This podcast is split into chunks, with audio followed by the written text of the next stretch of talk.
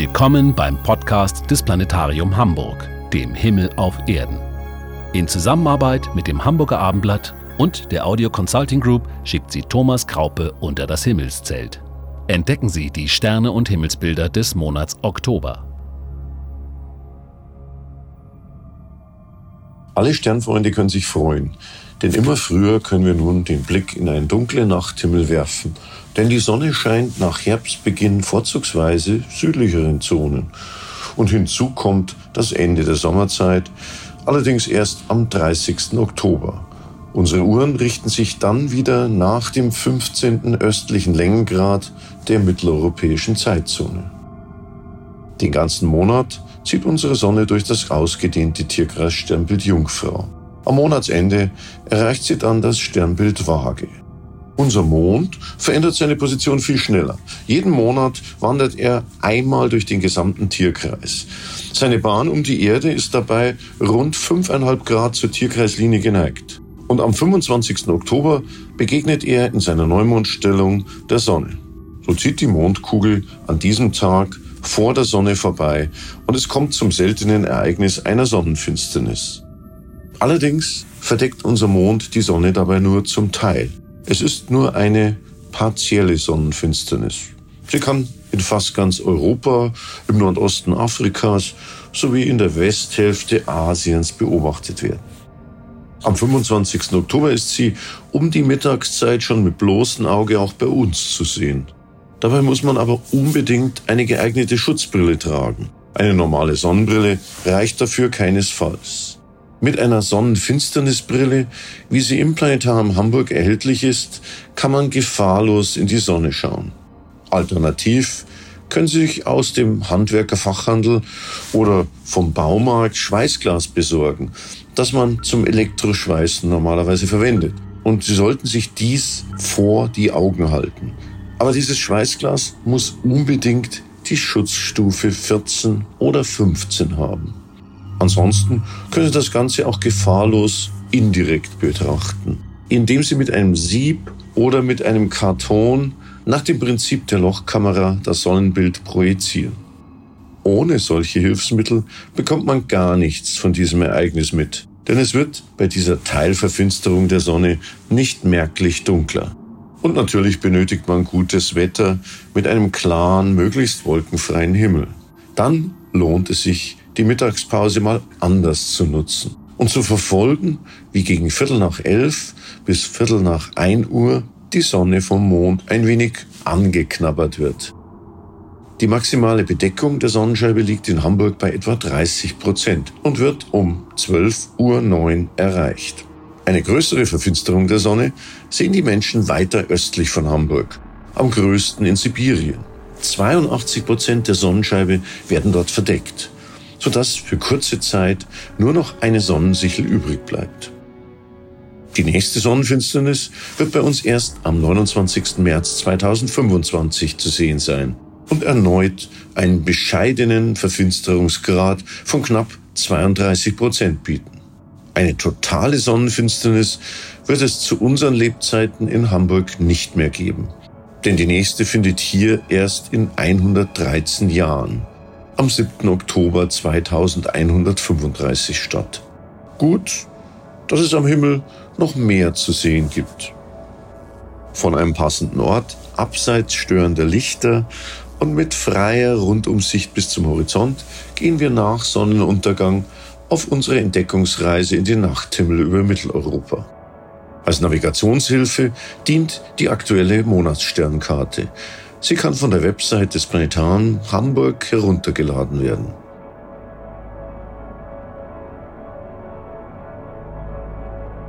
Zum Monatsbeginn hat unser Mond gerade erst den Abendhimmel erreicht und zeigt sich nach Sonnenuntergang tief am Südwesthorizont. Bereits am 3. Oktober ist Halbmond im südlichsten Tierkreissternbild Schütze. Links neben dem Mond leuchtet dann Saturn im Sternbild Steinbock. An ihm rückt der zunehmende Mond bis zum 5. Oktober heran. Bereits kurz vor 22 Uhr steht das Paar dann im Süden und bleibt bis nach Mitternacht am Himmel. Saturn fällt uns durch sein ruhiges Leuchten und seinen goldgelben Farbton auf. Doch es ist nachts weiterhin Jupiter, der die Blicke auf sich zieht. Als auffällig heller Lichtpunkt schält er sich weiter links über dem Osthorizont aus der Abenddämmerung. Ende September gelangte Jupiter in Erdnähe und in Opposition zur Sonne. Und so ist der Riesenplanet auch in diesem Monat der Star der Nacht, mit dem Saturn nicht mithalten kann. Denn Jupiter glänzt heller als jeder Stern am Himmel in einer Himmelsgegend abseits der Milchstraße, die arm an hellen Sternen ist. Rings um die beiden Riesenplaneten klafft gewissermaßen ein Loch am Himmel. Eine recht unscheinbare Sternregion wird uns da im Oktober in südlicher Richtung angeboten. Lediglich zwei Ausnahmen gibt es. Unterhalb von Jupiter funkelt der Stern Deneb Kaitos, der die Schwanzflosse von Cetus, dem Walfisch, markiert. Er ist fast 100 Lichtjahre von uns entfernt. Und tiefer im Süden funkelt zwischen Jupiter und Saturn im Horizontdunst noch Fomalhaut, was arabisch so viel wie Maul des Fisches bedeutet. Diese 25 Lichtjahre von uns entfernte Sonne ist der hellste Stern im Sternbild südlicher Fisch und steht immerhin auf Platz 18 der hellsten Sterne des Himmels. Südlicher Fisch und Walfisch bevölkern eine Art himmlisches Aquarium, in dem sich noch weitere Geschöpfe aus dem wässrigen Element tummeln. Über dem Planeten Saturn im Steinbock und links neben Altair, dem südlichen Stern des Sommerdreiecks, erkennen wir die auffällige, jedoch kleine Sternfigur des Delfins. Weiter links also östlich davon, finden wir passend dazu die Tierkreissternbilder Wassermann und Fische mit dem Planeten Jupiter. Und aus den Fluten dieses Sternenmeers springt das geflügelte Pferd Pegasus himmelwärts. Die drei hellsten Sterne dieses Sternbilds gehören zum Herbstviereck, das abends halb hoch im Süden über Jupiter platziert ist und im Laufe der Nacht nach Westen driftet. Der vierte Stern, der nordöstlichste in diesem Herbstviereck, ist der Hauptstern Alpha im Sternbild Andromeda. Pegasus stellt der griechischen Sage nach ein weißgeflügeltes Pferd dar, das gen Himmel galoppiert und den Dichtern zu ihren Gedankenflügen verhelfen soll.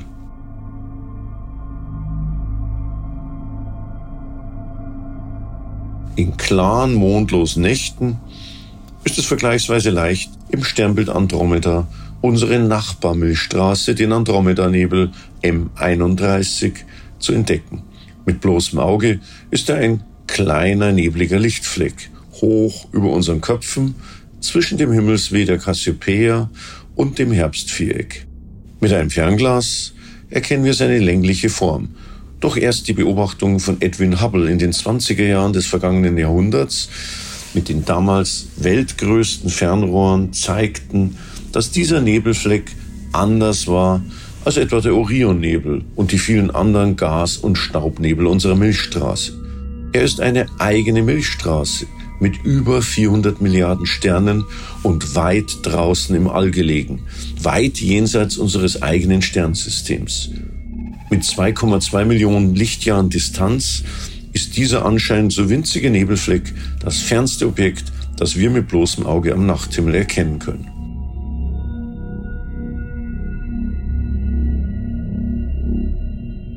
Fast senkrecht über unseren Köpfen steht spät abends die Zickzacklinie des Himmelswehs, das von den hellsten Sternen der Cassiopeia gebildet wird.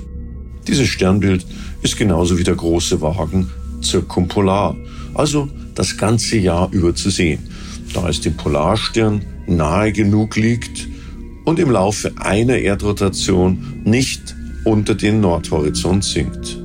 Die mittlere Spitze des W deutet in etwa in Richtung Nordstern. Darunter, tief am Nordhorizont, finden wir jetzt die sieben Sterne des großen Wagen. Blicken wir zum Polarstern und damit nach Norden, so ist linker Hand Westen, rechter Hand Osten und in unserem Rücken Süden. Das auffällige Sommerdreieck mit den Sternen Vega im Sternbild Leier, Deneb im Schwan und Altair im Adler steht nur zu Beginn der Nacht noch hoch am Himmel und ist spät abends bereits nach Südwesten gerückt. Durch dieses Sommerdreieck zieht das Lichtband der Milchstraße hoch über unseren Kopf, hinauf zum Himmelsweh und weiter zum Osthorizont. Dort, über dem Osthorizont, funkelt der helle Stern Capella im Fuhrmann. Ein typisches Wintersternbild. Etwas tiefer der rötliche Hauptstern Aldebaran im Stier. Schon mit bloßem Auge erkennen wir rund um Aldebaran den V-förmigen Sternhaufen der Hyaden und daneben die dichtere, wie eine Mini-Ausgabe des großen Wagens geformte Sternengruppe der Plejaden, das Siebengestirn. Und neben Aldebaran fällt uns im Stier ein weiterer heller und rötlicher Lichtpunkt auf, der aber im Unterschied zu Aldebaran nicht funkelt, sondern in einem ruhigen Licht erscheint. Es ist der Planet Mars, der nun bereits heller als der Alpha-Stern des Stiers leuchtet. Damit haben wir gleich drei auffällige Planeten am Abendhimmel im Oktober. Mars im Osten, Jupiter Höhe im Südosten und Saturn tief im Süden. Entlang dieser Planeten zieht auch der Mond seine Bahn. So wandert er nur wenige Stunden bevor er die Vollmondstellung erreicht, am 8. Oktober knapp unterhalb von Jupiter vorbei. Bis zum nächsten Morgen stehen diese beiden hellsten Gestirne der Nacht dann gemeinsam am Himmel, bevor die runde Mondkugel weiter ostwärts sich von Jupiter entfernt. Der Oktobervollmond am 9. Oktober, der sich gleich links neben Jupiter an der Grenze der beiden Sternbilder Walfisch und Fische ereignet, ist auch als Jägermond bekannt. Denn er half mit seinem Licht den Jägern in den Abendstunden bei der Jagd nach Wildtieren für den bevorstehenden Winter. Abend für Abend drückt unser Mond danach von den Fischen weiter ostwärts im Tierkreis. Und so steht der noch immer rundliche Mond bereits am 11. Oktober ziemlich genau zwischen Mars und Jupiter. Dabei kann er uns als Aufsuchhilfe für Uranus dienen. Denn dieser ferne, unscheinbare Planet steht dann gleich links der Mondkugel und kann mit einer genaueren Sternkarte und einem Fernglas im Sternbild Widder durch geübte Beobachter gefunden werden. Mit rund drei Milliarden Kilometer Distanz ist Uranus schon doppelt so weit wie Saturn und damit rund 20 Mal weiter als unsere Erde von der Sonne, dem Licht- und Wärmespendenden Stern, entfernt. Daher ist Uranus mit bloßem Auge kaum zu erkennen. Nutzen Sie also den Lauf des Mondes, um die Planeten sicher zu identifizieren. Am 12. Oktober erreicht der abnehmende Mond das Sternbild Stier und leuchtet rechts neben dem Siebengestirn. Einen Abend später zieht der Mond nördlich von Aldebaran vorbei und steuert auf Mars zu.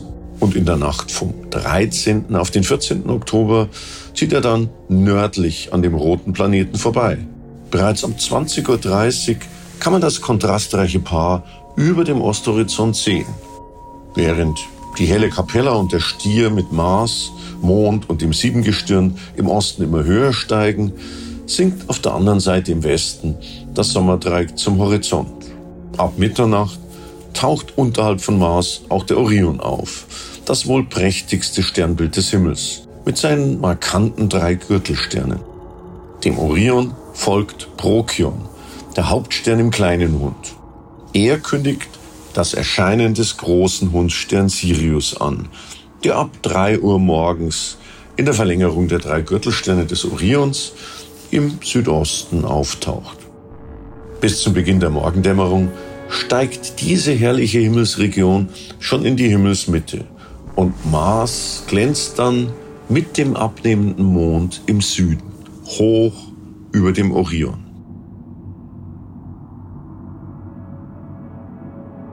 Der zweiten Monatshälfte beschert der abnehmende Mond allen Sternfreunden nicht nur Abende ohne störenden Mondschein, ja, er bietet uns umgekehrt auch prächtige Anblicke in den Morgenstunden, kurz vor Sonnenaufgang. Denn sein Weg im Tierkreis wird ihn steil zum Osthorizont führen. Wenige Tage nach seiner Passage von Mars im Stier zeigt sich der abnehmende Mond dann als Sichel am Morgenhimmel. Am 20. Oktober herrlich über den Sternen des Löwen und immer schmaler werdend, fast wie ein Schiff liegend am Osthorizont am 22.